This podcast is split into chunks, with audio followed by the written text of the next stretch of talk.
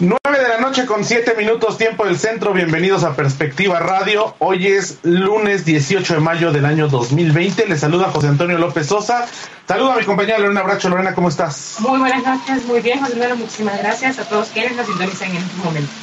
Y bueno, le agradecemos que nos tome la comunicación en esta noche Adriana Urrea. Ella es secretaria general del Sindicato de Trabajadores de Adriana, gracias por tomarnos la comunicación. ¿Cómo estás? Muy bien, muchas gracias por el espacio. Es un gusto saludarlos. Pues eh, sabemos de las, las cosas tan complicadas que existen. Tienen una huelga ahora en, en Notimex que no se ha respetado hay un conflicto muy, muy severo en la, en la agencia de noticias del Estado mexicano por muchas circunstancias. Quisiera comenzar esta conversación eh, pidiéndote que nos narres, Adriana, por qué comienza esta huelga y qué sucede a partir de la llegada, que esto es eh, eh, la razón, de la actual directora San Juana Martínez. Así es, eh, como bien mencionas, hoy, eh, bueno, estamos en una huelga, de hecho me encuentro en uno de los campamentos de esta huelga que hoy cumple 88 días eh, de haberse estallado. Y efectivamente esto derivó de los problemas que comenzamos a enfrentar los trabajadores desde la llegada de la directora San Juana Martínez.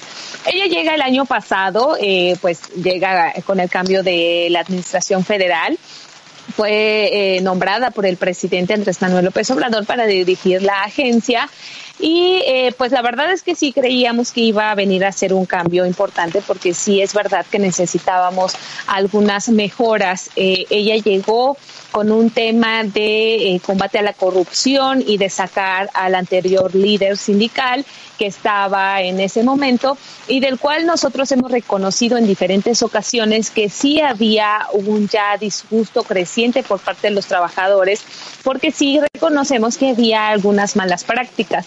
Eh, nosotros hemos eh, referido que ya hablábamos de un tema de terrorismo sindical, eh, pero desafortunadamente se convirtió en un terrorismo laboral en toda la agencia de noticias cuando llega la nueva directora. Ella, eh, pues bajo este discurso de sanear estas malas prácticas y que ella asegura había corrupción, pues despide a, ese líder sindical y a todo el comité ejecutivo que había en ese momento. Sin embargo, eh, junto a eso, comenzó una serie de despidos de muchos trabajadores bajo la política de austeridad republicana y bajo ese mismo argumento simplemente se comenzaron a violar condiciones laborales que nosotros teníamos. Nosotros tenemos un contrato colectivo de trabajo vigente eh, que se había cumplido hasta ahora eh, hasta que llegó la directora San Juana Martínez de forma arbitraria, nunca sin consenso con los trabajadores y sin avisarnos, comenzó a quitarnos prestaciones eh, pues que ten, a las que teníamos derecho, sobre todo las prestaciones económicas. Entonces, eh, déjenme decirle que ese era otro de los argumentos de la directora, que eh, teníamos un contrato colectivo muy oneroso y que nuestros, eh, nuestros beneficios eran como los que se tenían en Suiza, decía ella, y que eso pues no se podía permitir en una agencia de noticias. Esto, por supuesto, era completamente falso. Debo decirles que eh, el salario promedio de los trabajadores sindicalizados en Notimex es de 12 mil pesos, pero tenemos plazas que van desde los 6 mil pesos, 8, 10 mil pesos mensuales. Y en este contrato había prestaciones económicas que se le conocen como sobresalarios, es decir, eh, prestaciones económicas que ayudaban a complementar estos salarios, estos bajos ingresos. Y entonces, pues la directora simplemente dejó de pagar muchas de estas prestaciones. Esto implicó una disminución en los ingresos de aproximadamente 40%, entre muchas otras cosas más. Eh, nosotros identificamos violaciones a 30 cláusulas del contrato colectivo de trabajo. Entonces, imagínense que nosotros pues veníamos trabajando y de repente vemos estas cosas que ya no se nos aplican prestaciones, que hay una disminución de ingresos, que de repente nos quitan ciertas prestaciones y decimos, bueno, ¿qué pasa? nos acercamos al sindicato, pues que tiene la función de defender a los trabajadores y resulta que ya no hay nadie porque la directora ya los había corrido, ya no teníamos quien ejercer esta defensa y además ellos, los dirigentes, no hicieron el intento siquiera de hacer una eh, un, un intento de defensa, o sea, simplemente nos abandonaron. Ante este panorama lo que hicimos fue reorganizarnos y rearmar el sindicato obviamente con asesoría legal y cumpliendo con todo lo que se necesitaba, pues para defender nuestros derechos laborales, porque además seguía el hostigamiento, comenzó un tema de terrorismo laboral, eh, la, la situación fue más complicada. Entonces, eh, pues de ahí es que surge la dirigencia que hoy yo represento.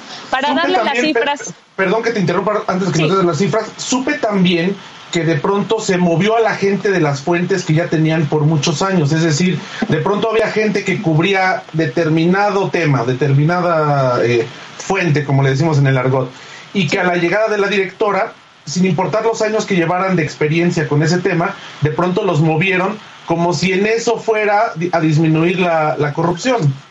Exacto, sí, eh, yo lo que he dicho eh, eh, y lo que planteo es que la directora confundió una mala dirigencia sindical con un mal sindicato y entonces nos tachó a todos los trabajadores de corruptos, de holgazanes, de poco profesionales, cuando eso no era así. En realidad había, pues, en Notimex muchos profesionales periodistas de experiencias de más de 20 años que tenían un manejo importante de las fuentes de información y entonces cuando llega la directora fue simple de cambien a todos de las fuentes porque eso ya los va a desestabilizar y ya no van a tener lo que ella dice que era chayos. Esto era completamente falso. ¿Qué quiere decir? Que nosotros cobrábamos o recibíamos dinero por manejar alguna información. Esto era completamente falso y dijo que todos éramos. Y bueno, para darles este contexto, eh, desde que llegó la direct, cuando llegó la directora en Notimex, había alrededor de 320 trabajadores.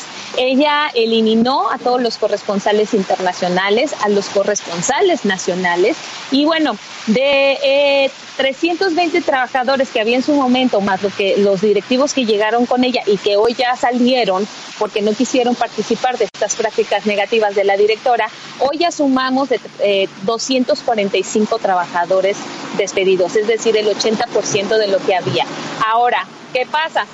De, éramos 223 trabajadores sindicalizados. De este grupo de sindicalizados, hoy escasamente habrá 60 eh, porque hubo, sacó a todos, todos estos han sido despidos injustificados. Y pero ella argumentaba que era bajo la política de austeridad o porque todos éramos corruptos o porque todos teníamos una mala práctica, lo cual era completamente falso. Y, y a la par, cuando nosotros nos reorganizamos y en ese intento de comenzar a defendernos por esta situación, ella crea un nuevo sindicato con su gente, lo cual es completamente violatorio a la ley, pero amenaza a los trabajadores en ese momento y les dice, si no te vienes y te afilias a mi sindicato, te despido.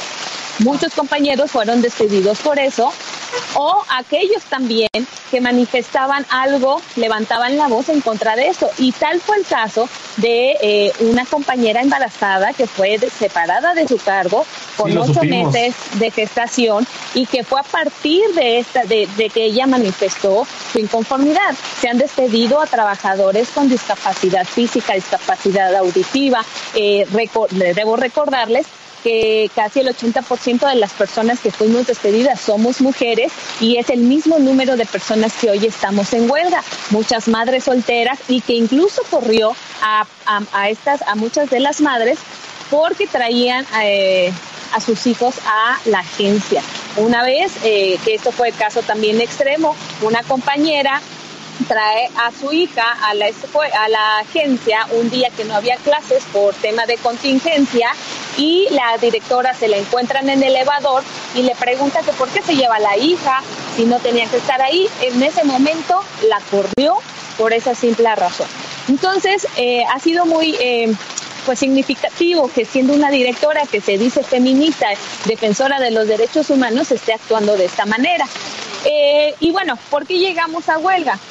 Pues además de toda esta situación negativa que se daba, eh, nosotros necesitábamos, como parte de los procesos del sindicato, hacer una revisión contractual.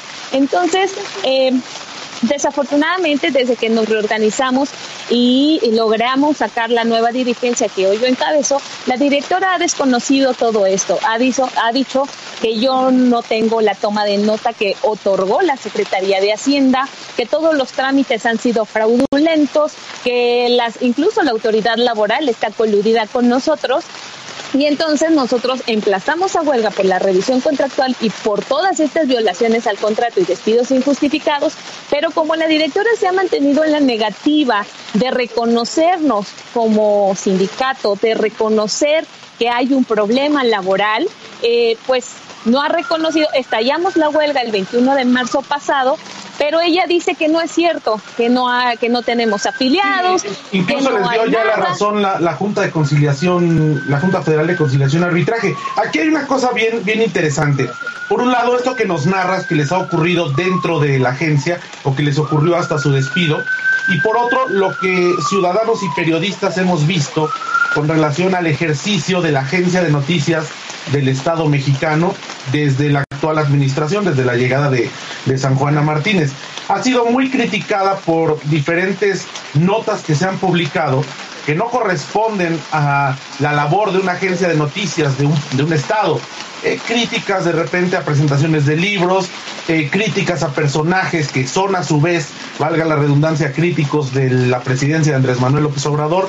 Vaya, un manejo que a mí me extraña porque eh, al ser ella periodista y llegar a, dirigir una agencia de esta envergadura, bueno, pues espera un profesionalismo por parte de, del ejercicio. Ahora, ella señaló hace poco tiempo, eh, que, de hecho quiero, quiero acotar, tuve contacto hoy con Eric Muñiz, de, ahí de Notimex, que él es el encargado de información internacional, para pedirle que, después de esta entrevista contigo eh, entrara con nosotros San Juana Martínez. Desafortunadamente no nos dijo ni sí ni no, conversó conmigo un par de mensajes y ya no me volvió a contestar. Eh, es lamentable porque al final del día es una entidad pública, ¿no? Es pagada con nuestros impuestos, no es un medio de comunicación privado. Pero a lo que a lo que iba, San Juana eh, señaló, la directora actual, que se le entregó algo muy desorganizado financiera y, eh, sindical y estructuralmente cuando deja el cargo Alejandro Ramos Esquivel. Tú como trabajadora, ¿qué puedes decir al respecto? Aquí que te tocó vivirlo, ¿es cierto esto? ¿No es cierto? ¿Cómo fue esa transición? Sí, mira, eh, yo lo que te, les comentaba en un inicio es que nosotros, por lo menos en la parte sindical, sí reconocíamos que había una mala práctica. Sí, sí sabíamos que eh, tenía cuestiones mejorables porque eh, era verdad que se hacían muchos intentos por incrementar el número de suscriptores, es decir, de mantener el nivel que, que llegó a tener la agencia en algún momento. Sí reconozco que ya hacia el último sexenio pues venía disminuyendo esta actividad. Yo hoy sé eh, por, por incluso información de funcionarios que estuvieron en sexenios pasados, eh, que sí la situación financiera de la agencia ya venía eh, complicada. Sin embargo, esta situación de malos manejos incluso en los contratos o en la, en la presión financiera se incrementó considerablemente eh, con la llegada de San Juana Martínez. O sea, esta limpieza que realmente ella dijo que iba a hacer, no la ha hecho y la ha continuado. Eh, hoy la situación se encuentra, la agencia se encuentra en una situación de crisis realmente complicada, no solo en lo laboral sino y, y en lo informativo que se puede ver claramente, sino también en lo financiero. Y déjenme darles un ejemplo. ¿Por qué digo que se han continuado estos malos manejos? Cuando el, el, año pasado, a mediados del año pasado, se comienzan a dar las primeras manifestaciones de los compañeros que habían sido despedidos en el primer bloque, el presidente Andrés Manuel López Obrador da la instrucción a la directora de que se paguen las liquidaciones a los trabajadores conforme a la ley. E incluso la Secretaría de Hacienda dio un presupuesto específico para cumplir ese objetivo. Nunca se cumplió con eso. Hay muchos trabajadores de esos que, que se manifestaban ya en un inicio que hoy siguen sin recibir una liquidación. Habemos muchos trabajadores a quienes nos despidió a mí me despidió por haber sido electa secretaria general y nos despide sin siquiera darnos una propuesta económica y la mayoría de las liquidaciones que se han dado se han dado con presupuestos de 40 o 50%.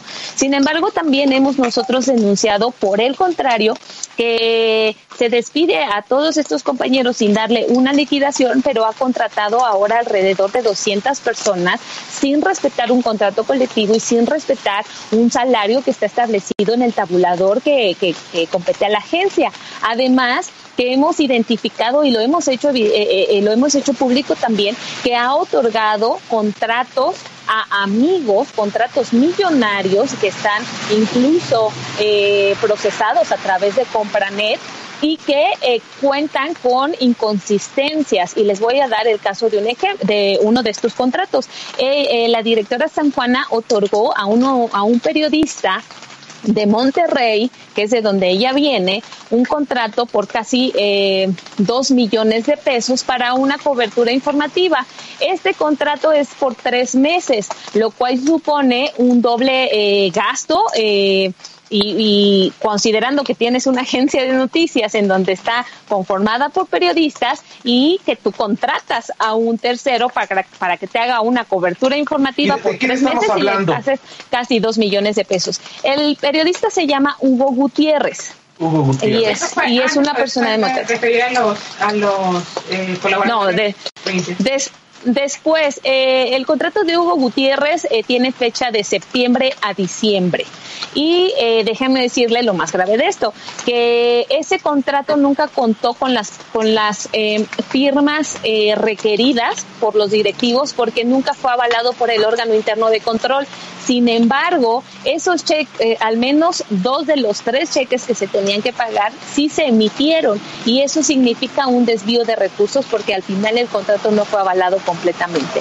Entonces, sí, eh, hoy sé por, les digo, por información que me han hecho llegar, de, situaciones que ya se venían dando en administraciones pasadas, eh, que sí tuvo oportunidad la dirección de, de MEX ahora con San Juana Martínez de poder detener esta situación. Sin embargo, vemos que en la práctica ellos siguen extendiendo estos malos manejos. Y por supuesto también hoy ha sido más evidente con el tema que ha salido de las redes sociales, porque nosotros hemos sido testigos, porque hemos sido víctimas de ese ataque desde que decidimos eh, volver a organizarnos y defender nuestros derechos laborales. O sea, todo lo que se ha anunciado esta semana que han sufrido los directivos que llegaron con San Juan y que decidieron levantar la voz, todo eso lo hemos vivido nosotros como trabajadores desde mediados del año pasado o desde que salió la nueva dirigencia en octubre pasado.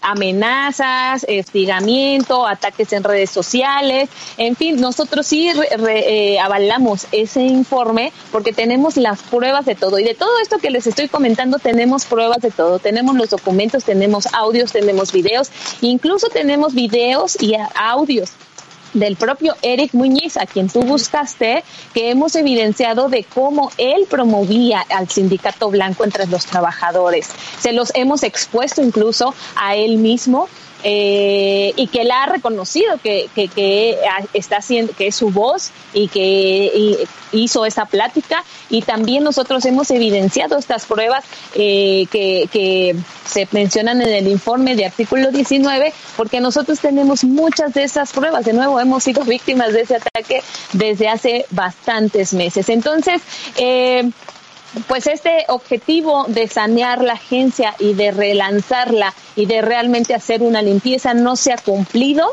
Eh, y, por el contrario se ha hecho un abuso y un uso indebido del recurso porque claramente nosotros hemos también dicho que la agencia se ocupa para beneficio personal de la agencia, de la directora, ya ni siquiera del gobierno, sino de la directora porque se habla bien o mal dependiendo de los intereses de ella. A nosotros sí nos daban, a los reporteros sí nos daban instrucciones de manejar información a favor o en contra, ya sabes, eh, pégale a este funcionario o haz esta nota. Ponnos un ejemplo de, esto porque es bien interesante, ¿no? Siempre se ha, ha habido el supuesto que Notimex, como todas las agencias de Estado de los diferentes países, tienen de pronto cierta línea para beneficiar o para no atacar. Yo recuerdo que eh, Alejandro Ramos Esquivel, a quien yo conozco muy bien, eh, me tocó hacer un viaje de trabajo con él durante un periodo siendo director de Notimex y me decía que esas malas prácticas costaba mucho trabajo revertirlas. Cuando gana López Obrador, que viene este supuesto cambio donde ya no va a haber este tipo de, prácticas, cuesta trabajo y hay todavía muchos seguidores del presidente que siguen sin creer que este tipo de cosas sucede o sucedieron al interior de Notimex. Ponos un ejemplo de, de, de, algo que les ha, o a ti en lo particular, que te haya tocado eh, en ese sentido inducirte o coartarte en alguna información que tenías que cubrir. Sí, miren, específicamente en mi caso, yo cubría el sector financiero. Yo estuve en Notimex de 17 años y yo todo el tiempo me, especialicé en el sector financiero eh, y de negocios y económico. Entonces, cuando nosotros, eh, la, primera orden que se me da una vez que se conoce eh, que iba a llegar la directora fue toda la información que se maneje ahora de los bancos tiene que ser negativa y ya no se van a mencionar. Tal cual. Tal cual. Ahora les tienes que pegar. Y dije, bueno, pero ok, eh, y era, yo cubría el sector asegurador también, entonces me decían, no se pueden mencionar nombres de empresas porque entonces eso va a implicar que estás haciendo publicidad.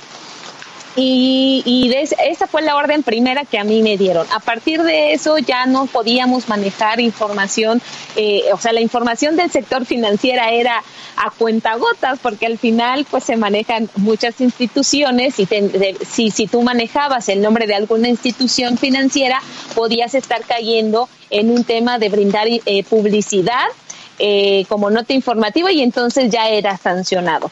Pero eh, digamos que los casos más fuertes se dieron en otros temas, sobre todo políticos. Eh, tengo una compañera que fue despedida por no acatar esta orden porque a ella le dijeron, tienes que pegarle a la jefa de gobierno. Y entonces, como ella dijo que no, o sea, ella cubriendo desde hacía tiempo a la jefa de gobierno y sabiendo que pues esto no era ético, eh, pues trató de evitarlo y por eso la corrieron pero sí tenemos muchas eh, historias de diferentes reporteros que tuvimos esta orden y que hoy todavía tenemos evidencias de ello. Que yo creo que valdría la pena que la documentaran en algún momento. Entendemos, somos periodistas, sabemos que la agencia de noticias del Estado mexicano no va a generar un foro de crítica a la administración actual. Eso se entiende, eso se entiende porque no, no es el caso. el objetivo de una agencia de noticias es dar información veraz de lo que está ocurriendo decir la verdad de lo que está pasando no es tanto de opinión, sino de, veracidad. De hecho. Y, de hecho, y esto que estás tú comentando, yo creo que valdría la pena documentarlo porque pues es del manual del antiperiodismo, ¿no? Y a mí no, no, nos ha dejado de extrañar las conductas que ha tomado el San Juana Martínez. Digo, yo, yo la conozco desde hace mucho tiempo, desde que estuvo en proceso, después tuvo este problema con, con proceso. Pero vamos, eh, nos parecía, o en lo particular me parecía una periodista eh, honesta y con ética profesional que cuando llega y pareciera que se adueña de un canal de televisión y no de una agencia de noticias, pues eh, echa a perder el trabajo de muchos años y de muchas personas, porque vemos ahora en las conferencias de prensa, por ejemplo, en, las presidenciales o en otras, gente que, va de Notimex, que evidentemente es, están haciendo una división, están con este nuevo sindicato que nos comentas, que estas, estas nuevas contrataciones, y están generando un problema que no existía sobre pretexto de acabar con la corrupción. Me parece que esa es la lectura que le estamos dando. Así es, sí, como bien dices, y bueno, regresando, quizás abundando un poquito en, en, la pregunta anterior que me hacías, ¿cómo lo vivimos? Nosotros, a pesar de esta, eh, pues, sí, mala administración que comenzó a generarse en el sindicato y que yo decía ya generaba mucha eh, inconformidad con el sindicato y que nos han dicho, bueno, si pasaban eso, ¿por qué no lo habían eh, evidenciado? Porque al final era hacia un grupo reducido y lo que nunca sucedió es que se nos afectaran nuestros derechos. Eh, como trabajadores en cuestión de, pues, de contratación, pues siempre se respetó el contrato colectivo, nunca tuvimos una afectación en nuestras condiciones de salario y había muchos trabajadores que preferíamos mantenernos al margen, es decir, simplemente cumplíamos con nuestro trabajo y no participábamos de la actividad sindical. Yo he reconocido muchas veces que yo no tenía una vida sindical y esto ha sido para mí un aprendizaje completamente nuevo porque no eh, tenía esa práctica. Entonces, eh, hoy que sé lo que implica un sindicato, pues es lo que estamos nosotros también tratando de hacer en esta nueva, eh, pues en nueva etapa. Eh, pero y déjame decirte también esto que mencionaba sobre el uso. Yo les platicaba de lo que a mí me tocó y lo de las instrucciones que les tocaron a muchos de los compañeros que hoy estamos en huelga o que fuimos despedidos.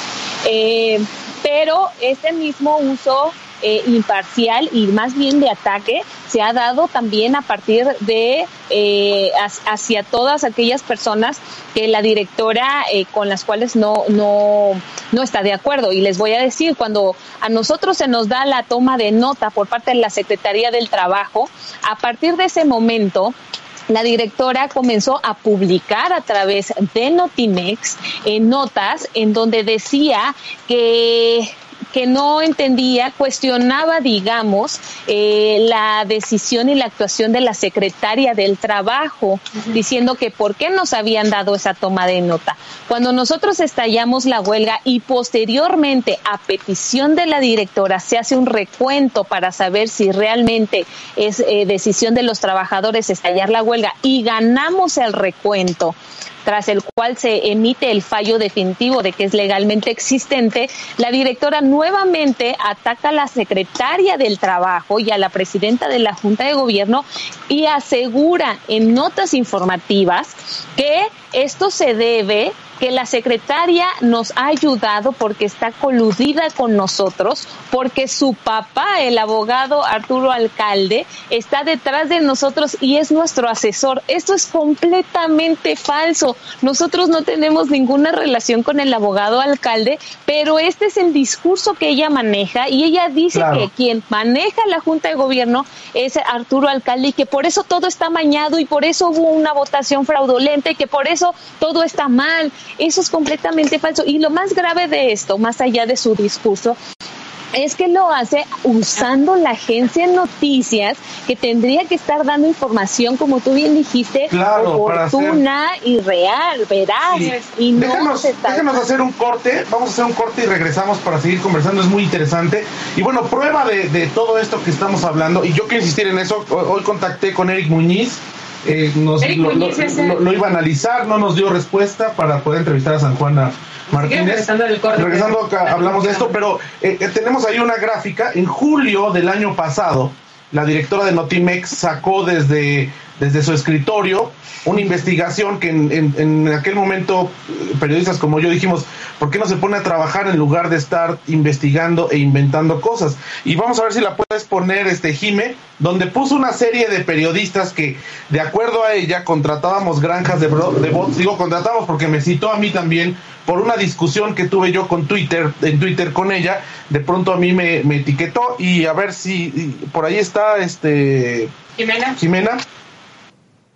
Ahorita la, la ponemos para irnos al corte, pero ahí fue un señalamiento y desde ahí comenzó pues un problema severo que ha ido agravándose del uso de bots, de la investigación y el acoso a las personas. Caray, que la directora del sistema de noticias del Estado mexicano, Notimex, publique un tuit donde nos arroba a varios periodistas acusándonos de tener bots y de estar comploteando en su contra, yo creo que eso es un atentado contra el ejercicio periodístico viniendo de la directora de Notimex. Vamos a un corte y regresamos, seguimos conversando con Adriana Urrea con relación a este tema interesante Notimex, otro de los temas controversiales de la cuarta transformación. Volvemos.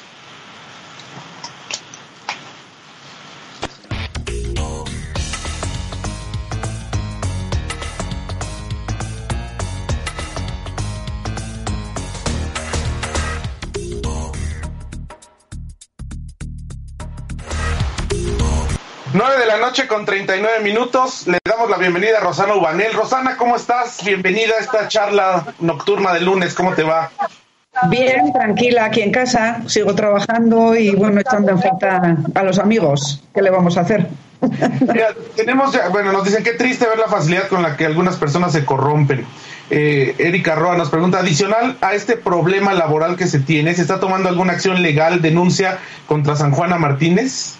Sí, mira, eh, y ahí es un caso muy... Eh, Curioso también podría decirlo, nosotros hemos emprendido muchísimas acciones jurídicas en este tema. Primero, pues las acciones jurídicas laborales, eh, que bueno, eso implica el tema del emplazamiento a huelga y el estallamiento y demás. Para las personas que fuimos despedidas, por supuesto, entablamos una demanda por despido injustificado y esas están corriendo también. Pero eh, nosotros eh, ante este tema de hostigamiento, terrorismo, violación, incluso hemos denunciado un tema de violencia de género laboral, porque les digo que, que casi el 80% de las, de las personas somos mujeres, eh, nosotros metimos un tema...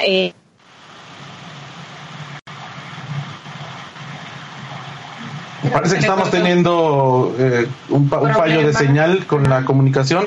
Bueno, en lo que en lo que reenlazamos esta esta comunicación con Adriana Urrea, pues es tú, tú te has, has, enterado seguramente, Rosana, pues es eh, eh, difícil esta situación de Notimex que tú lo sabes viniendo de España, habiendo vivido en Estados Unidos, logró tener una reputación eh, más o menos buena a nivel mundial, tener en muchos medios internacionales que contrataban sus servicios, pero ahora, eh, pues, eh, con toda esta situación, se, ¿tú cómo lo observas a la, a la distancia como periodista extranjera? Bueno, eh, los medios de comunicación eh, llevan unos años eh, terribles, ¿no? De no, no hay ingresos de publicidad, no hay. Y el problema es cuando se politizan excesivamente. Eh, yo trabajo en la agencia EFE, digamos que es el cargo de presidente. Eh, sí que es elegido y cambia eh, cada cierto tiempo, pero realmente la profesionalidad de, los periodistas que trabajan en la agencia eh, es, es, siempre la misma, son siempre los mismos, ¿no? Pueden uno pues de, de pasar de un puesto a director de nacional o de internacional, o, pero hay un hay una base de periodistas profesionales que siguen ahí, eh, independientemente de los cambios políticos que haya. Sí, aquí la situación es que, eh, pues sí, se ha utilizado. Eh, eh, lo que comentábamos temprano, se ha utilizado el recurso pues federal del Estado para hacer persecución este, a, pues a periodistas, a, a, a, quienes, a todas aquellas personas que están en contra o que se les ocurre no, no estar de acuerdo con lo que sostiene la directora de la Agencia de Noticias Federal. ¿no? Y, y, no, y al final de, del Estado mexicano, Estado al, mexicano. al, final eh, me parece que yo no entiendo por qué eh, el presidente permite que, que, se lleve a cabo o, se, o sostiene esta, esta directora con pues con todos estos esta problemática que se ha generado que al final del día pues si se habla de austeridad es tirar estos recursos públicos porque no está generando ningún resultado. Y un poco en broma le preguntaba a, Rosana antes de entrar al corte, ¿tú te figuras que ya sea en EFE o en cualquier eh, agencia de noticias europea, de pronto llegue un nuevo director o directora y despida prácticamente a toda la plantilla y ponga a nuevas personas cercanas a sus intereses políticos? No, no. O sea, no, en EFE nunca ha pasado. Ya te digo que el presidente, pues sí que cambia y puede yo qué sé, traes una persona de fuera, pero en principio, mira, ahora acaba de entrar en F eh, la primera mujer eh, presidente, eh, que siempre había sido hombre, es la primera mujer presidente en la historia de la agencia EFE y prácticamente todo el mundo está en el mismo sitio que estaba. Ha habido un par de cambios, igual el director de Nacional, pero siempre son de la casa. ¿Eh? O sea, todo lo que es periodismo, pues igual el director de Nacional o de Internacional o de Economía o de, eh, o de Nuevos Medios o de Internet, que igual cambia el cargo, pero normalmente son siempre gente de la casa, ¿no? Eh, y no, no, o sea, echar a toda la plantilla es que sería o, parte, no. O sea, hay algunos cambios nominales como cualquier persona que entra en una empresa nueva, ¿no? De presidente, de que puede cambiar a los directores de sección o lo que sea, pero no, jamás ha pasado eso. Le comentaba ahorita en el corte a, a, José, a Toño que pues estaba como muy sorprendida porque bueno antes de hacer la entrevista estábamos como eh, viendo conociendo haciendo como una crónica de toda la historia que ha pasado con la huelga de Notimex todo lo demás pero nunca te dan con, o sea te explican como con claridad todo el lodazal que hay dentro de la, de la agencia no y este pues sí ya habíamos este, visto que eh, San Juana pues esta práctica de utilizar los medios del Estado para acosar a periodistas lo veíamos como fuera de la agencia, pero ahora nos explica Adriana que también es una práctica pues interna, ¿no? Dentro de, desde que llegó hace un año, pues a quien no estaba de acuerdo con o levantaba la voz o, se quejaba con, con referencia a alguna este, situación que no, pues con lo que no estaba cómoda, pues también existía esta persecución. Y no sé si tú leíste, Toño, pero en el portal de Aristegui, que fue quien sacó, digamos que, que sacó también este, sacó un, un, un, artículo o una investigación más bien, donde tienen un, un chat de WhatsApp dentro de la agencia que se llaman los Avengers de Notimex.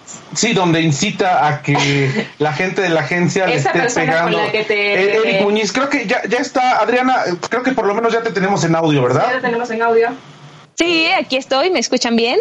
Perfecto. Oye, cuéntanos un poco de Eric Muñiz, con quien yo tuve contacto para solicitarle a San Juana Martínez una entrevista para este espacio, que evidentemente me dejaron sin, sin decirme sí o no, eh, me dejó en visto. Bueno, sí me contestó Eric, pero después ya que le planteé el tema ya me dejó en visto.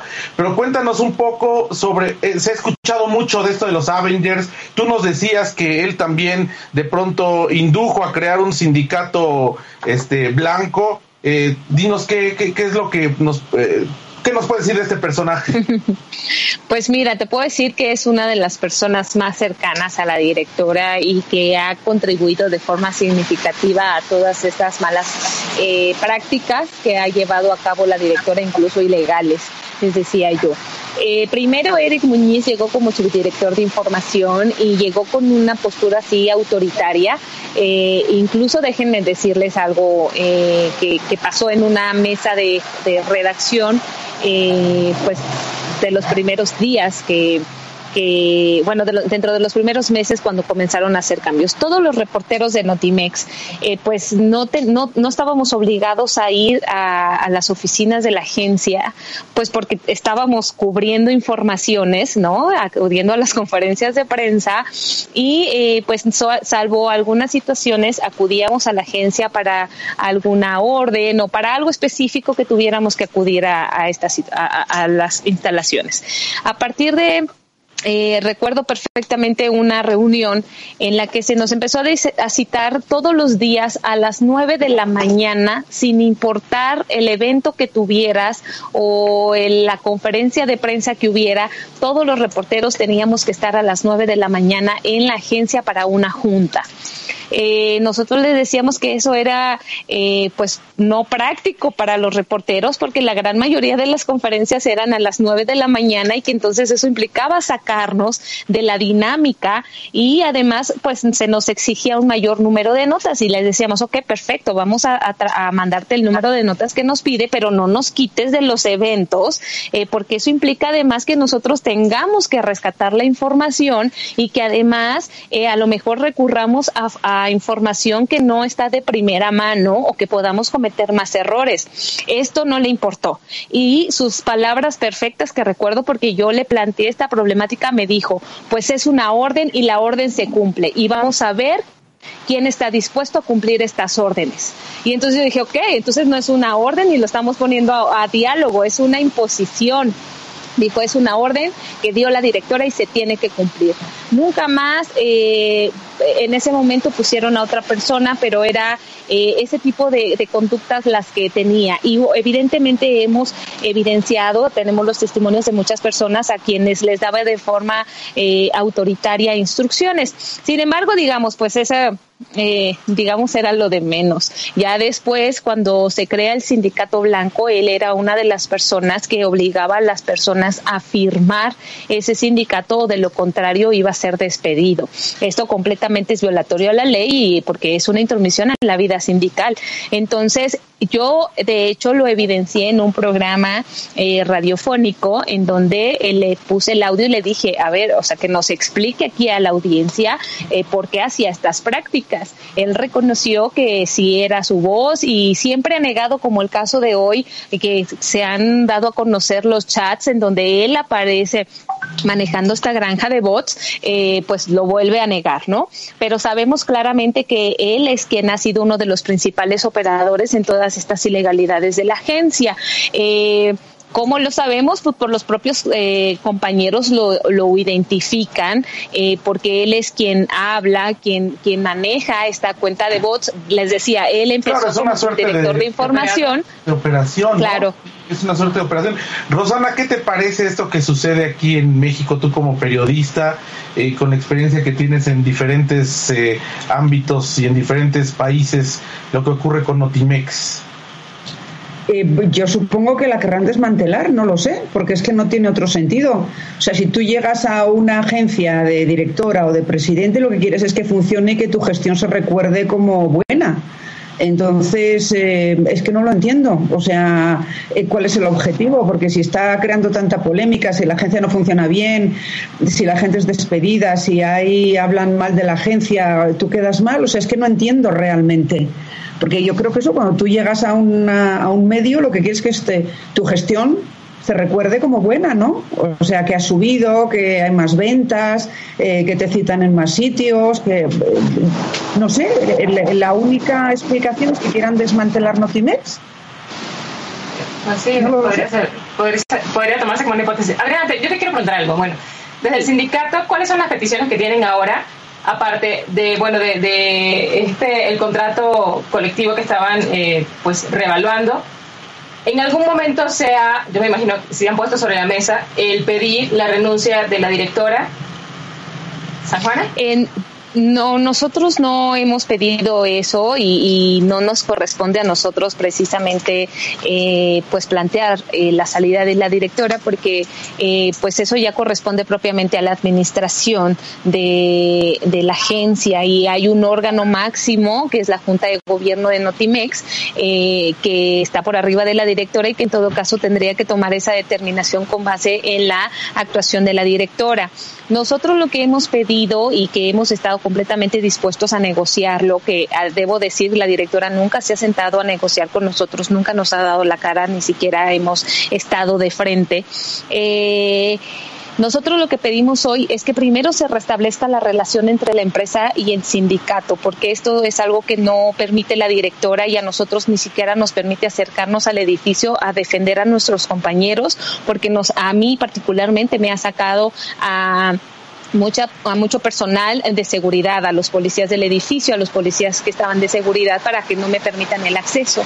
Esto completamente pues también es violatorio y es una agresión que hacia los trabajadores. Entonces nosotros hemos pedido que primero se restablezca esta relación empresa-sindicato para que nosotros podamos ejercer realmente nuestra eh, pues nuestra representación y, defensa de, de nuestros compañeros.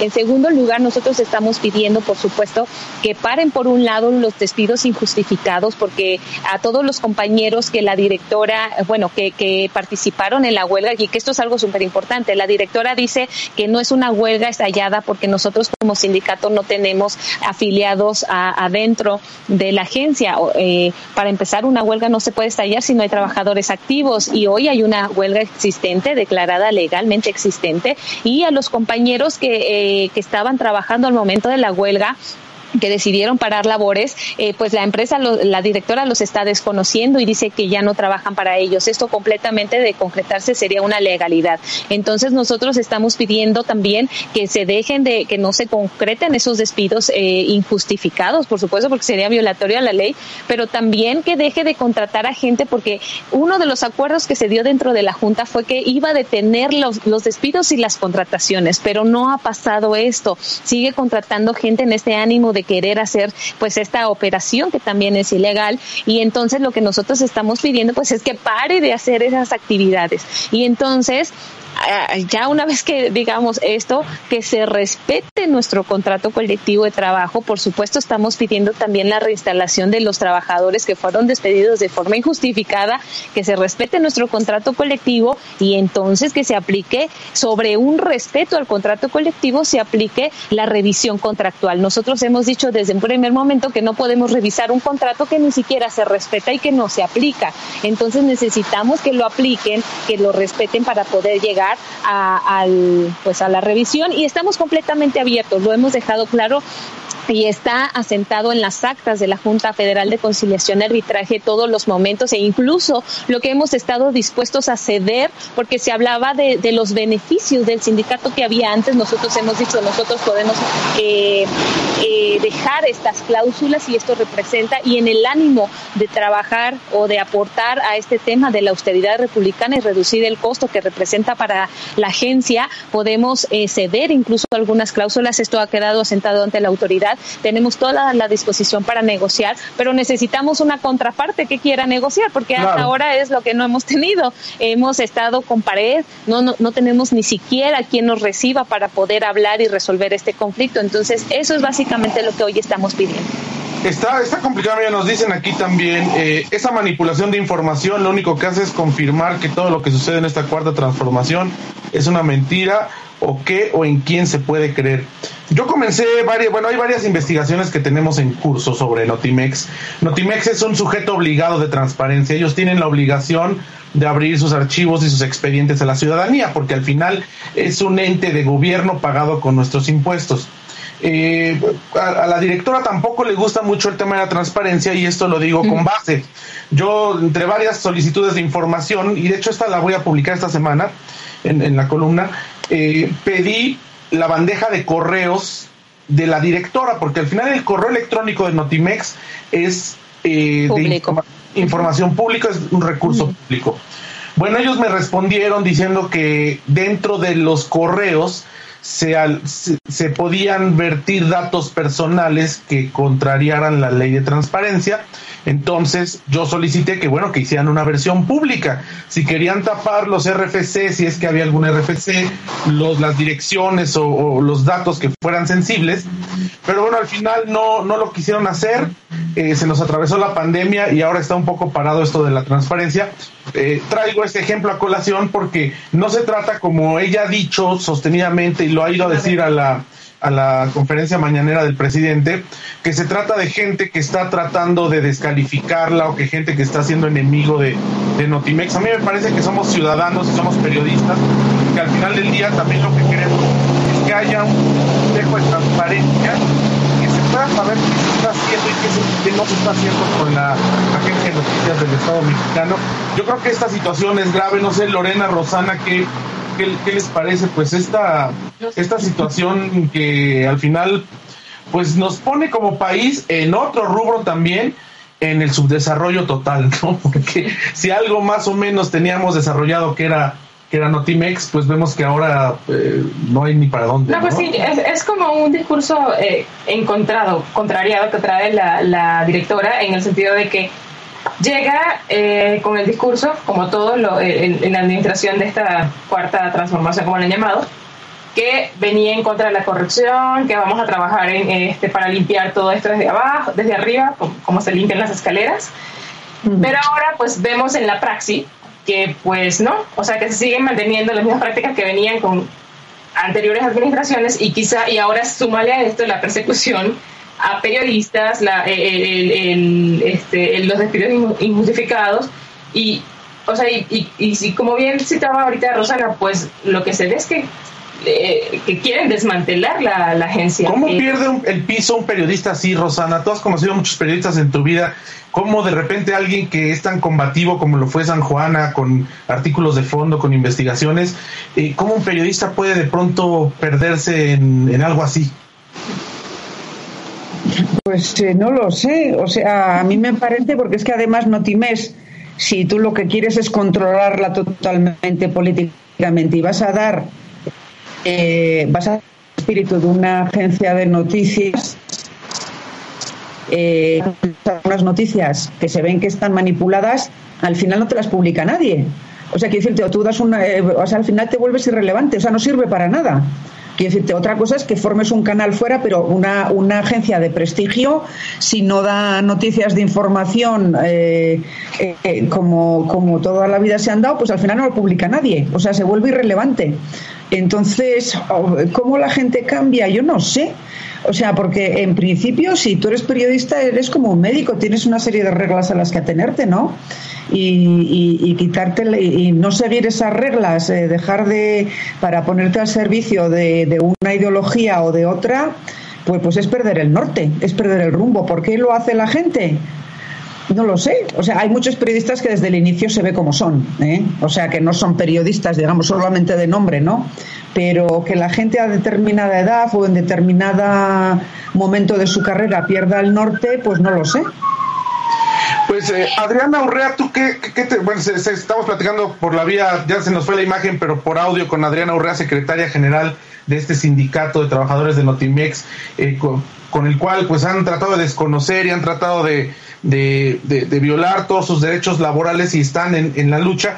¿Tú qué coyuntura ves para lo que sigue? Eh, ¿Se han tratado de acercar ustedes a las diferentes instancias de eh, la, no sé, a Genaro Villamil del Sistema Público de Radiodifusión del Estado mexicano, al presidente de la República, a la secretaria de Gobernación, qué respuesta han tenido y qué sigue, qué sigue en esta lucha, porque al final del día eh, los días pasan, los meses pasan y esto parece no tener solución, Adriana. Mi, sí, mira, para Adriana, ahí ah, Adriana, ¿Tú qué crees cuál que es el objetivo? Porque tiene que haber un objetivo. ¿Quieren desmantelar la agencia o quieren controlarla 100%? Porque tiene que haber un objetivo final. Mira, a esta eh, eh, pregunta de cuál es el objetivo, Sí, yo creo que es un control total, un, control, un manejo autoritario, pero esto viene de, de la directora. Eh, nosotros no vemos un tema eh, que venga específicamente una línea específica de la presidencia o de algunos otros actores, porque eh, de hecho yo cuando me acerqué a muchos de los funcionarios desde que comenzamos a tomar esta, a, atender la problemática, yo les decía, díganme por favor si, si la idea es desmantelar la agencia, si es cerrarla en algún momento para que nosotros como trabajadores sepamos y estemos eh, preparados y entonces sepamos qué va a pasar. Y, pero esta violencia que se está ejerciendo al interior de la agencia es completamente innecesaria. Entonces, eh, pues en realidad nunca se me ha planteado esta situación de querer cerrar la agencia. Al contrario, se reconoce la labor de la agencia pero también eh, vemos que ha habido una, una cuestión de, de no querer, eh, si, como, como digamos, tocar el tema eh, porque es incómodo. hay una situación curiosa, déjenme decirles, nosotros efectivamente hemos tenido acercamiento a la presidencia de la República, por supuesto a la Secretaría del Trabajo y a muchos actores, entre ellos senadores, legisladores, a quienes han conocido del tema, eh, pues buscando ayuda, ¿no? Así de por favor ayúdenos porque esto está, esta situación está eh, complicada. Eh, Sabemos, por ejemplo, Genaro Villamín nunca respondió nuestra llamada, eh, pero sí, eh, digamos que supimos a través de terceros que él no quería intervenir en el tema y hoy lo que yo sé es que se ha mantenido al margen. Eh, Jesús Ramírez ha tenido conocimiento de esta problemática y también pues ha intentado en, en, algunos momentos pues tomar o atender la problemática, sin embargo, pues la la, propia ley de la agencia es clara en la que, pues, en algún momento la agencia fue agencia de gobierno y en el año 2006 se modificó para que dejara de, depender del gobierno y se volviera realmente una agencia de Estado. Entonces, eso limitaba, por ejemplo, la participación directa de la presidencia en alguna de estas decisiones. Si bien el presidente la, eh, pues, eh, nombra a la directora, el Senado es quien se encarga de objetar o no el nombramiento y entonces de esa manera, digamos, se cubría la autonomía eh, de la agencia. ¿Qué pasa? Eh, pues que ahora lo que lo, y lo que viene y con esto digo la, respuesta de qué viene, eh, como les decía, en la agencia por arriba de la directora hay una junta de gobierno que es la que se encarga, es el órgano máximo de administración que hasta ahora no ha participado en todo el conflicto.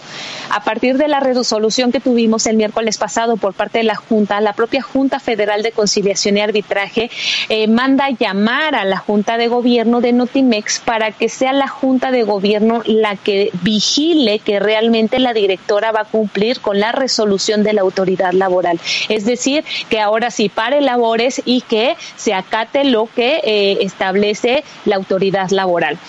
De no hacerlo, la agencia se va a hacer acreedora a una sanción económica y en caso de no cumplir de todos modos con esto, entonces ya habría un procedimiento eh, judicial contra la directora por no acatar esta situación. Entonces, hoy eh, pues estamos en espera de que la Junta de Gobierno actúe sobre este resolutivo que plantea la Junta Federal de Conciliación y Arbitraje, que paren las labores y que entonces, digamos, se obligue a la directora a eh, negociar con los trabajadores y que entonces se resuelva la problemática de la mejor manera. Eso es lo que estamos buscando. Y nada más si me permiten, porque esto es una situación que me parece grave y que no deberíamos de perder, eh, o más bien prender los ojos para saber si se aplica en otras instituciones. Una constante que ha tenido la directora, además de dar esta información falsa, es que ha hecho ya decíamos, un uso indebido del recurso no solo a través de las notas que publica el Notimex con información falsa, sino que ha recurrido a instituciones de eh, seguridad y procuración de justicia para beneficio personal. Les doy los ejemplos muy rápidamente. Eh, hace eh, casi al inicio de la huelga, cuando nosotros estallamos la huelga, la directora dejó a un personal adentro de la agencia que no podía salir porque cuando se estalla la huelga se, se autoriza solo a ciertas personas que están encargadas del mantenimiento de sistemas. En este caso, la directora dejó adentro de la agencia personas adicionales a las que estaban autorizadas las cuales eh, si eh, estas personas si hubieran salido en un momento ya no podían regresar porque no estaban autorizadas. Estas personas se quedaron en algunos casos hasta casi un mes o un poco más adentro de la agencia sin salir, pero eh, ella nos acusó de secuestro, dijo que nosotros los habíamos secuestrado cuando la propia directora instruyó poner cadenas y candados por dentro del edificio. ¿Qué hizo? Metió una denuncia en la Fiscalía General de la República acusándonos de secuestro, cuando además había una puerta permanentemente abierta porque en el edificio hay otras empresas que esas entraban y salían porque no les podíamos limitar el acceso. Entonces, hace esta denuncia, viene un equipo de la policía, eh, de la Fiscalía General para, ante la, denuncia de secuestro y, y, se da cuenta que era una falsa alarma y que se trataba de un tema laboral.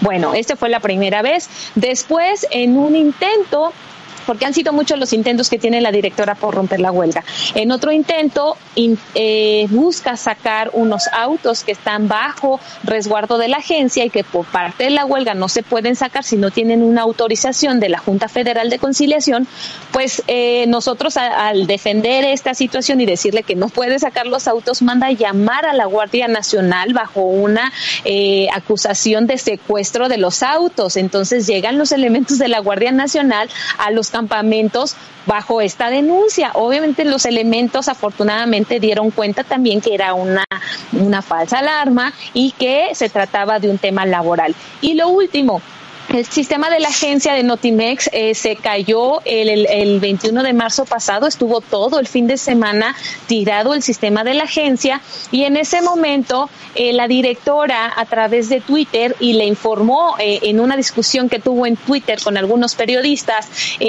pues aseguró que se trataba de un mantenimiento de la agencia, que por eso no había servicio. Y, y eh, eh, los días posteriores cambia su discurso y dice que había un que, que, fue víctima de un hackeo, que en realidad no hubo un mantenimiento, sino que fue víctima de un hackeo. Ella presenta una denuncia a la eh, fiscalía nuevamente. Hoy Hoy eh, vinieron los elementos de la policía cibernética al edificio de Notimex para hacer esta investigación y la diligencia tardó escasos 10 minutos, 20 minutos, porque los elementos se dieron cuenta que no había las condiciones siquiera para hacer una investigación que les pudiera dar algunos elementos de un posible ataque. Primero, porque ha habido una manipulación de los sistemas, incluso por gente que ha metido de forma ilegal la directora para el manejo de los sistemas, y porque además la denuncia tardó en presentarse y entonces es eh, complicado que dado el manejo que tienen los sistemas en la agencia, pues que hoy se pueda hacer una investigación precisa. Esto lo único que nos deja ver es que hay un desvío en la atención de estas instituciones que deberían de estar atendiendo temas mucho más relevantes en el país, dadas las cuestiones de seguridad que enfrentamos, pero que la directora, para poder sostener su discurso, eh, pues mantener sus mentiras, pues hace todos estos procedimientos, lo cual es verdaderamente lamentable. Tenemos una, llamada que decía que dice de Marta Liga Sosa que habría la posibilidad que ella a su vez estuviera siendo manipulada para actuar así, porque no le veo el objetivo a su proceder. Juan Ignacio Pedrosa decía, estaríamos mejor con López Obrador, éramos distintos, decían. No, eso es lo que yo creo, porque quiero decirte, esa señora la ha nombrado a alguien para. Entonces, eh, lo interesante sería saber el objetivo. Eh, porque lo que está contando lo que está contando es que es, es, una historia para dormir me va a dar pesadillas esta noche. Jamás había oído que en una agencia o en un medio pasara eso porque en FABER en Madrid hay sindicatos de comisiones obreras de UGT eh, se sientan en la mesa de negociación y puedes tener tus tensiones pues para subir el sueldo, para bajar, para jubilar a la gente, para traer gente, pero son negociaciones. O sea, yo comprendo, pero es que lo que me estáis contando es que me parece, vamos, que si no me lo cuentan no me lo creo. O sea, eh, entonces yo creo que esta señora está puesta ahí para algo. O sea, pero claro, montar todo este follón sin ningún objetivo todavía es más ridículo. No sé. Pues eh, sí, es, es lamentable esta realidad y la verdad es que vale la pena enterarnos, insisto, porque es de interés público, porque es la agencia de noticias del Estado mexicano y porque es un ente de la eh, desconcentrado, pero al final de la Administración Pública Federal y que eh, lleva el nombre de México porque al final más allá de lo que nos pueda o no informar dentro de México, hay que entender la trascendencia que tiene una agencia de noticias de un estado hacia afuera, sobre todo en estos tiempos donde el periodismo ha cambiado tanto que cada vez se, los medios tienen menos corresponsales por cuestión económica y se basan más en contratar agencias. Si uno quiere conocer una noticia de Europa, probablemente el medio de comunicación este, contrate a EFE o AFP o este Euronews, eh, en fin, si uno quiere saber de China, pues está Xinhua, que aunque es del Estado, pero bueno, para fines prácticos este, funciona. Eso es lo que te digo, que el objetivo de una agencia es dar noticias fiables y que los periódicos publiquen. Entonces, si tú una agencia de estas la tienes eh, rota o publicando mentiras, es que al final se, se, convierte en irrelevante. Los, los, periódicos no van a publicar nada, ni incluso tus mentiras, porque, ¿me entiendes? Entonces es que no sé cuál es el objetivo. No me parece inteligente, vamos, lo que está haciendo. Pues Adriana Urrea, yo te agradezco que, nos hayas, ya se nos acaba el tiempo, pero te invitamos a que sigamos platicando porque es un tema que da, que da para, mucho, y sobre todo hay muchas informaciones que, que saldrán en esta semana. Ojalá podamos, podamos volver a platicar contigo porque sí es importante eh, como periodistas, nosotros como ciudadanos y bueno, como eh, trabajadores que al final de cuentas están ustedes siendo violentados en sus derechos.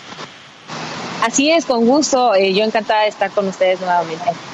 Y te agradezco mucho que nos hayas tomado la comunicación desde el campamento, porque, sabemos que estás en el campamento de huelga ahí, este, al pie del cañón. Así es, aquí estoy con mis compañeras de guardia esta noche, eh, que les recuerdo, la mayoría son mujeres, pero aquí seguimos muy combativas. Pues un fuerte abrazo a todos hasta el campamento de, de Notimex. Muchas gracias. Muchas gracias. Gracias, al contrario, buenas noches.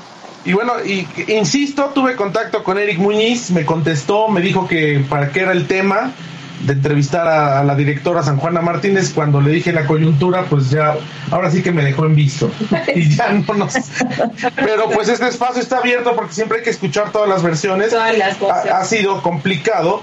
En lo particular, yo, yo puse, la directora me señaló a mí como una granja de bots hace ya va a ser un año. Pero bueno, eh, estas cosas no, en lo personal resultan irrelevantes, pero sí nos interesa más saber qué es lo que está pasando y qué es lo que va me quedó a suceder. De, eh, ves que dijo que Adrián nos contó que se había este, dado un presupuesto para la liquidación de todos aquellos eh, periodistas que fueron despedidos injustificadamente para que se le pagaran sus liquidaciones, no se le pagaron sus liquidaciones, ¿a dónde se fue ese dinero? ¿No? Es una pregunta. Es una pregunta que ojalá que ojalá saber que nos... A ver si nos, si nos pues Rosana, gracias por enlazarte con nosotros como todos los martes. Hoy un tema complicado, ¿no? Digo, habíamos hablado de cosas que son este en las otras semanas que son eh, interesantes y que de pronto cada quien tiene opiniones encontradas pero híjole tenemos una, sí, un, comentario más. dice no entiendo dice Angie Carolina Ocampo Castillo no entiendo cómo una persona que tiene tales contradicciones a la hora de argumentar sus acciones en Otimex y usa además la fuerza pública e instituciones puede seguir en este cargo nosotros pues que nos preguntamos, todos, ¿no? esa es la pregunta del millón. Es decir esa señora la han puesto ahí y la apoyan a alguien la está apoyando para hacer algo si no sería tonto. y aparte, ese alguien tiene que tener como mucho poder porque no te avientas y no te, no, te, ah, ¿cómo se O sea, no, no te nace valentía así de la nada para imponer, decidir. Eh. Bueno, he de, comentar que gente cercana a, a, la presidencia en el ámbito de comunicación, y lo sé de buena fuente, no estaban todos de acuerdo, o la, la gran mayoría no estaba de acuerdo la gente que tiene que ver con la comunicación en el gobierno federal, con el nombramiento de San Juana Martínez desde el principio. Esto ya da una señal de, de, contradicción y con todo lo que hemos visto y la insistencia del presidente en nombrar a San Juana cuando se le barajearon diferentes nombres de periodistas o de administradores públicos, porque más una agencia de noticias, lo ideal es que la maneje un periodista, pero también un administrador público puede manejarla, porque al final se trata de, manejar un ente administrativo y sí dejarle a los periodistas la labor informativa, las direcciones de información, pero bueno, pues es la, triste realidad que nos, que nos toca vivir. Se me viene aquí ahorita a la mente una frase que decía Polo Mendívil. Polo, si nos estás viendo un abrazo grandísimo, Polo Mendívil este, Echeverría, que fue nuestro jefe que decía, pues las personas a veces son muy inteligentes. Lo único que tienes que preguntar, inteligentes para qué. A lo mejor ella es inteligente para escribir, para investigar y no sé qué, pero la administración nomás no se le da. Entonces...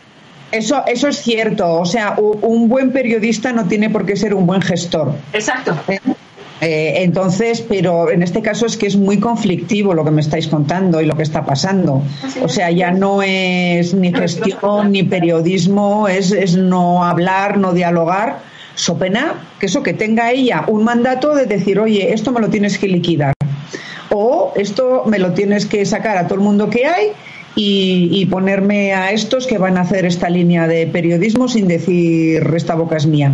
O sea, pero yo, si no, no comprendo un conflicto eh, tan complicado y tan duro que hasta la policía, que hasta tal, sin un objetivo claro. No, sigue todavía en las redes sociales. La semana pasada Carmen Aristegui eh, descubrió estos chats, los, hizo públicos de, los Avengers de Notimex, de Eric Muñiz, y bueno, pues se generó toda una ola de, bots en contra de, Carmen Aristegui y de, los periodistas que lo estuvieron destapando, incluso un hashtag que decía Aristegui se va. O sea, una cosa de verdad eh, pueril en el sentido que eh, no entiendo cómo alguien que tiene ese cargo puede permitir, porque intuimos, no, no hay forma de comprobarlo, pero intuimos que es algo orquestado, no puede ser casual, pero de verdad eh, es, es bien difícil entender cómo, cómo, están haciéndolo. Pobre señora, porque terminando este sexenio, si es que dura todo el, este sexenio en el cargo, pues su nombre va a quedar más que revolcado, o sea, va a quedar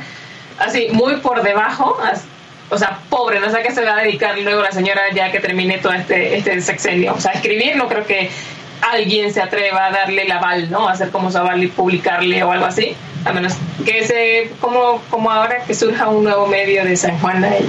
A lo mejor Lord Molécula le da espacio. Lord Molécula le da espacio. No sé cómo lo vayan a hacer ahí, pero bueno, pobre señora. Pues vámonos, son 10, 17. Ya, estamos, haciendo, otro, estamos haciendo trabajar horas extras a Jime. Te mandamos un abrazo. Jime, que es nuestra operadora y nuestra ingeniera técnica ya en ADR Networks. Dani, nuestra productora. Dani, nuestra productora. Muchas gracias. Rosana, muchas gracias. Muchas gracias por, por enlazarte y por compartir durante todos estos lunes. Y nos encanta que estés aquí con nosotros compartiendo tu experiencia. Porque al final también aprendemos nosotros, ¿no? De la experiencia. Sí, tienes, una, una visión muy clara y muy real y así muchas veces más cachetadas de realismo aquí al aire. No, a veces me implico mucho, a veces me implico poco, entonces a veces cuando, no, no, es ni bueno ni malo, pero muchas veces al ser española y ser de fuera, igual ves las cosas de otra manera, ¿no? Eh, no, no tan apasionada, ¿no? Eh, en algunas cosas, en, otra, en otras sí, ¿no? Pero lo de Notimes lo veo un poco de fuera. Yo también trabajo en agencia, nunca he vivido una cosa así. Puedes tener, un jefe, puedes tener un jefe mejor o peor, o más competente o más incompetente, pero, pero vamos, siempre ha funcionado muy bien. El objetivo ha sido siempre cubrir la noticia y que llegue, o sea, que nunca hemos tenido esos problemas y hay un, hay un, una mesa de negociación eh, siempre con entre la, gerencia y los sindicatos que tendrá sus tirones y tendrá sus comunicados de prensa y tendrá lo que sea, pero pero negocian, se sientan a negociar, ¿no? Claro. Y, hay, hay pues movida de cargos cuando cambian de presidente, pues para arriba, para abajo, que es el director de tal, tal, pero eh, los periodistas de FE normalmente son profesionales que siguen en sus puestos. Claro, pues como debe ser. Lorena, muchas gracias. Mira, trajiste tu vestido de yucateca. De yucateca. No, no, de Oaxaca. Ah, de Oaxaca. De Oaxaca. Qué bonito. Y además hoy estrenamos el estudio B en la casa. Como ves, ya no estamos en el estudio A, que es la sala, ahora estamos en el estudio B, que es la oficina.